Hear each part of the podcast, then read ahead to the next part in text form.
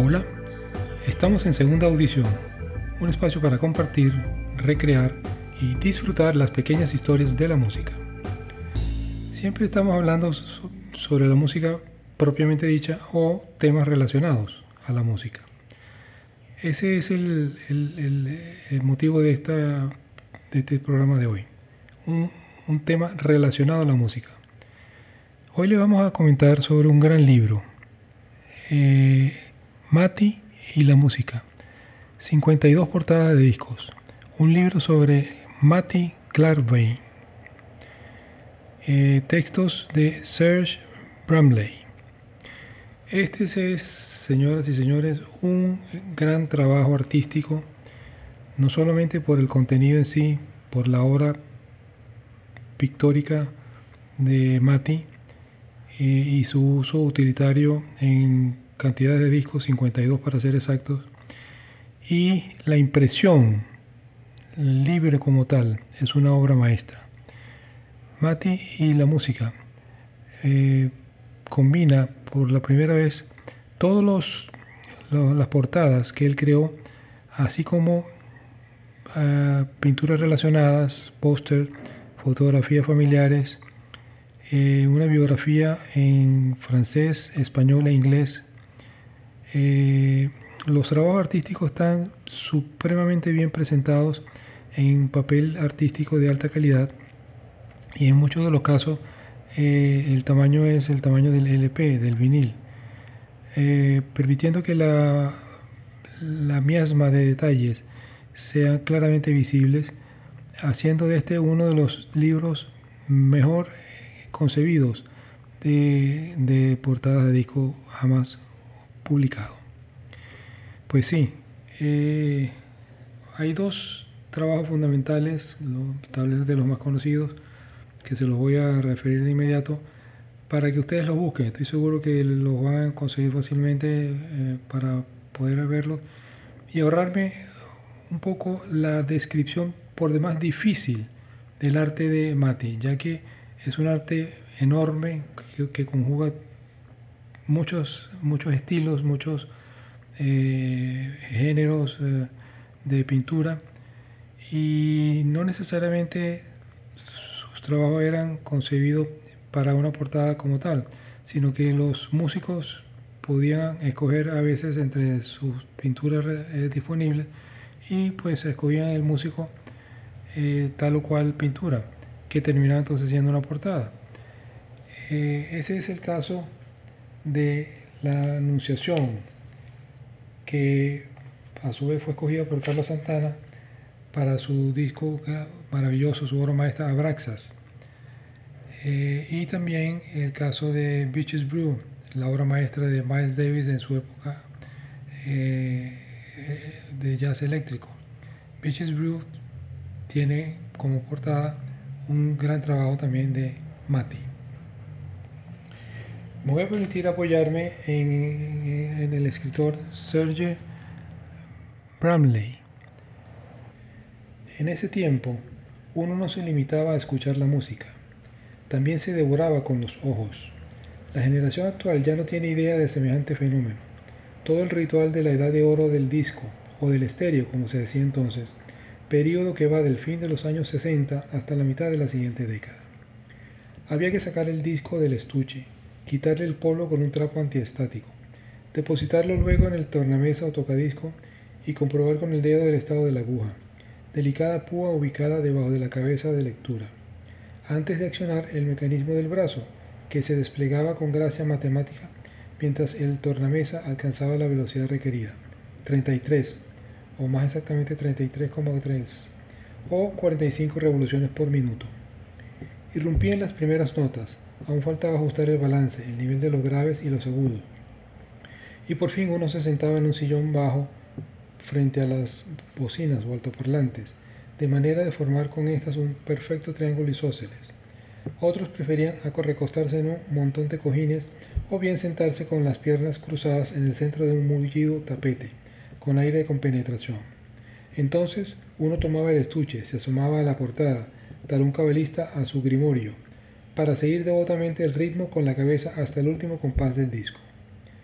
En el revés se leían los títulos de las piezas, a veces la letra de la canción, el nombre de los músicos, de los técnicos, las coordenadas del estudio de grabación y un sinnúmero de informaciones a menudo carentes de interés inmediato, como por ejemplo la dirección del distribuidor, pero las leíamos una y otra vez, incansablemente, sobre todo si se trataba de una novedad, de la misma manera que en la mesa del desayuno los niños leen y releen las palabras impresas en caracteres diminutos y grandes en la caja de los cornflakes, como si se tratara de, descifrar un mensaje secreto. Recuerdo la clase de apuestas que perseguían los artistas y cómo cada avanzada musical encontraba un contrapunto en la imagen, en la portada del disco. Era una época de progreso y de portada en portada algo iba construyéndose y así participaba en la gran revolución cultural a la que aspirábamos. El estuche del disco que teníamos en mano, encima del cual solíamos esparcir el tabaco de un cigarro para fabricar un porro, este icono de cartón, soporte mediático gracias al cual nos hundíamos en la música, poseía dimensiones ideales, 30 por 30 centímetros, una cualidad que posteriormente ignoraron el cassette y el CD, cuyas mezquinas envoltorios acabaron con el género, y el cuadrado encerraba la rueda de vinilo, tal una figura del cielo pitagórico, tal cual un mandala.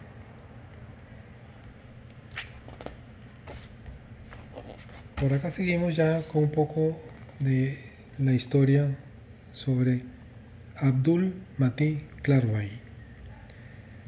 Mis primeros recuerdos de Mati.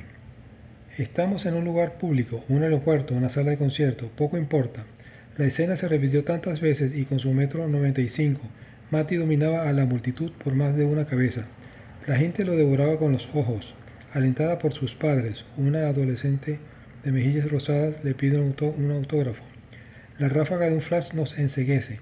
Una mujer se estremece señalándolo con un dedo mientras una voz en mi espalda pregunta, ¿pero quién es? Oigo, Charlton Heston. Matty sonríe. ¿Clint Eastwood? Entonces, ¿quién? Si pesaban dudas sobre su identidad, nadie ponía en tela de juicio el hecho de que se trataba de una gran estrella. No solo a causa de su físico, su altura, su belleza. Matty poseía una elegancia natural, un aura, un carisma que se advertía de lejos y hacía de él, de entrada, uno de estos seres de excepción que solo Hollywood parece capaz de concebir. Por lo demás, varias veces el cine lo solicitó. Luis Maillet pensó en él para el papel principal del Fuego Fatuo, y no sé por qué el asunto no se concretó. Por mi parte, estaba tan impresionado por él como los demás. Y bien, biográficamente, Mati había nacido en Hamburgo el 9 de abril de 1932, de un padre judío polaco de origen español y de una madre alemana, rubia, católica, aria a más no poder. Ni el lugar ni la época eran propicios a semejante mezcla. Si se ha de creerle, su padre adoraba tanto a las mujeres que temblaba cuando les dirigía la palabra. Su madre aborrecía el sexo, porque de niña un hombre armado con un cuchillo la había violado, de tal suerte que tuvieron que pasar 10 años de matrimonio y una seria borrachera hasta que la pareja lograse concebir un hijo en una determinada noche de invierno. Al menos esto era lo que contaba el señor Clarvine. El padre de Mati había estudiado arquitectura con Gropius en la Bauhaus, había trabajado en la Schiller House en Hamburgo y su porvenir auguraba lo mejor cuando Hitler tomó el poder. Su jefe le aconsejó en un primer tiempo que adoptara un nombre menos flagrante y en un segundo momento, luego de una altiva negación, que fuera a ejercer sus talentos en Palestina, donde campeaba el estilo modernista. Su esposa e hijo lo alcanzaron seis meses después, en 1934. La llegada al puerto de Haifa, bajo un sol de plomo, constituiría el más antiguo recuerdo de Mati. Calor, energía y caos. Tenía dos años y medio.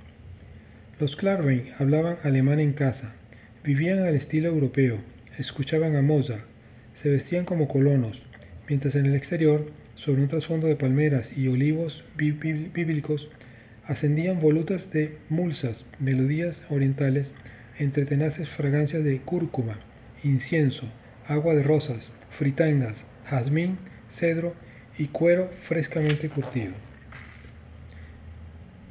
Y excremento de camello, cito a Mati de memoria.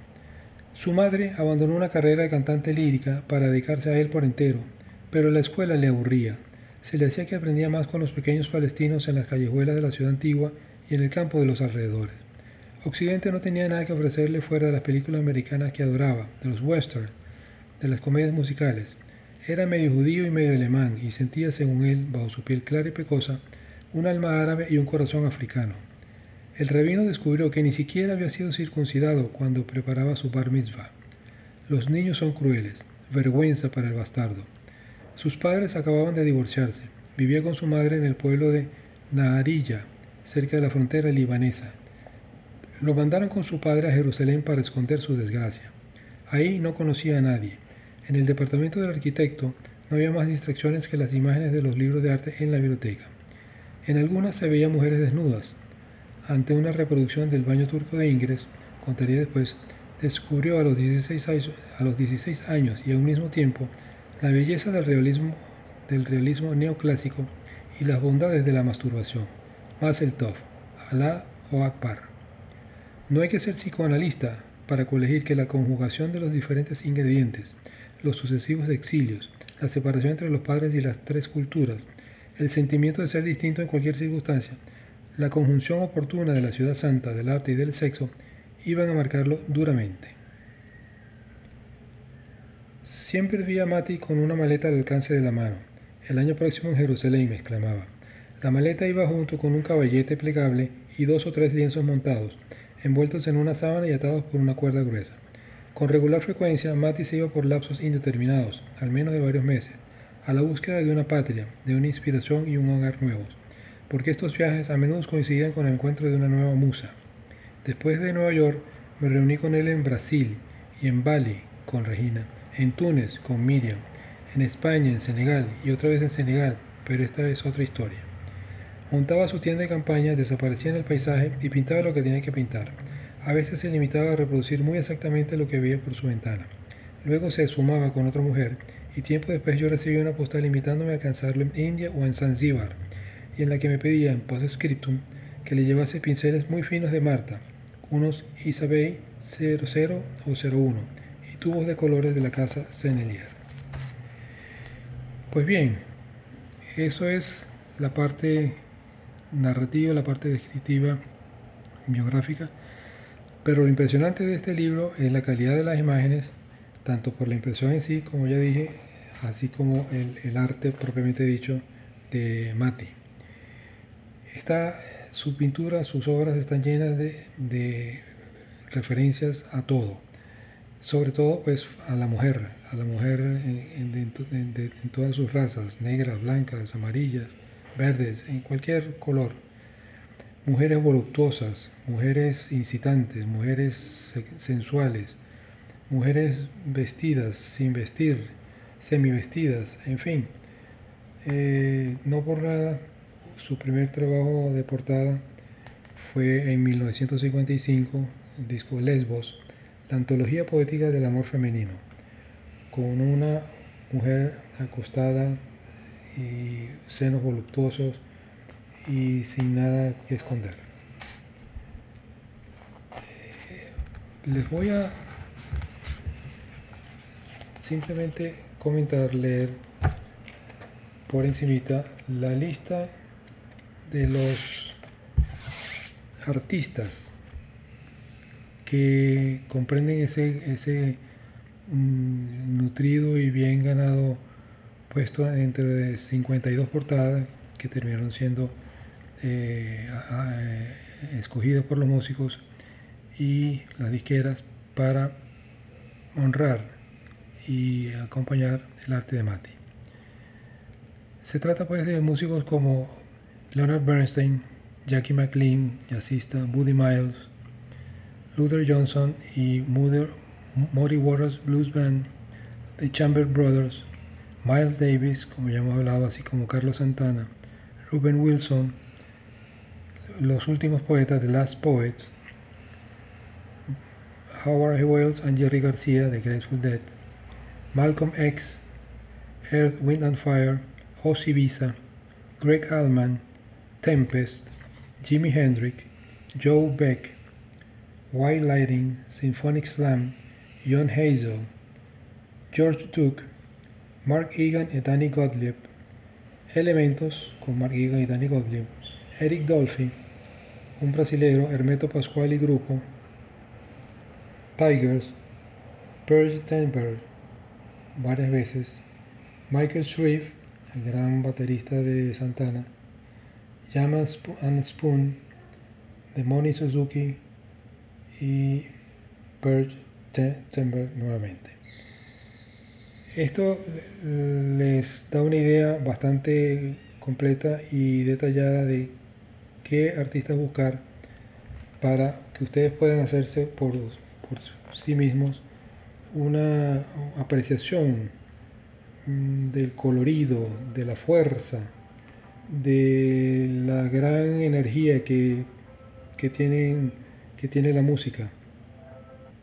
Y como les dije al inicio, les sugiero consultar Beaches Brew como tal eh, la portada del, gran disco de Miles Davis Beaches Brew con dos, dos grandes cabezas y de razas de mujer, una negra y una blanca. Eh, y la obra Anunciación que encontró su lugar para adornar el disco de Carlos Santana Abraxas. En el centro de la portada está una mujer afroamericana, presumimos, muy voluptuosa, vestida tan solo con una paloma blanca que medio le tapa lo más íntimo y una suerte de ángel rojo, una mujer roja, con una con una conga entre las piernas que pues presumimos le está haciendo la anunciación. Y el resto de la pintura hay una mesa de frutas, eh, otros personajes que quién sabe, un autorretrato del eh, medio escondido, figuras alegóricas, flores, paisajes, en fin. Esto es una maravilla otra pieza, otra obra que tenemos frente aquí, Live and Evil, de 1971, también de Miles Davis. Impresionante. Una mujer negra embarazada y dos mujeres más que en distintas formas se conectan con la mujer embarazada. Pues les comentaba que no solamente su arte sirvió para adornar trabajos musicales de vanguardia y ciertamente merecedores de, del mejor arte posible. Eh, Mati fue un pintor global, un, pintor completo, que dejó una obra y un legado tras de sí. Eh, lamentablemente sucumbió ante el cáncer, mal curado, ya que solo quiso hacer tratamientos naturales cónsonos pues con su, con su pensar, con su filosofía de siempre recurrir a lo orgánico, a lo natural. Eh, en fin, Mati Clarvain, un gran pintor, en este caso pues vinculado a la música directamente a través de la portada, se la, recomiendo ampliamente y el libro es una belleza, es una maravilla, es una gran edición. Tal como dijo el autor, es uno de los mejores discos de, de los mejores libros de portada jamás editados. Se despide de ustedes pictóricamente Ernesto Caldera. Hasta luego.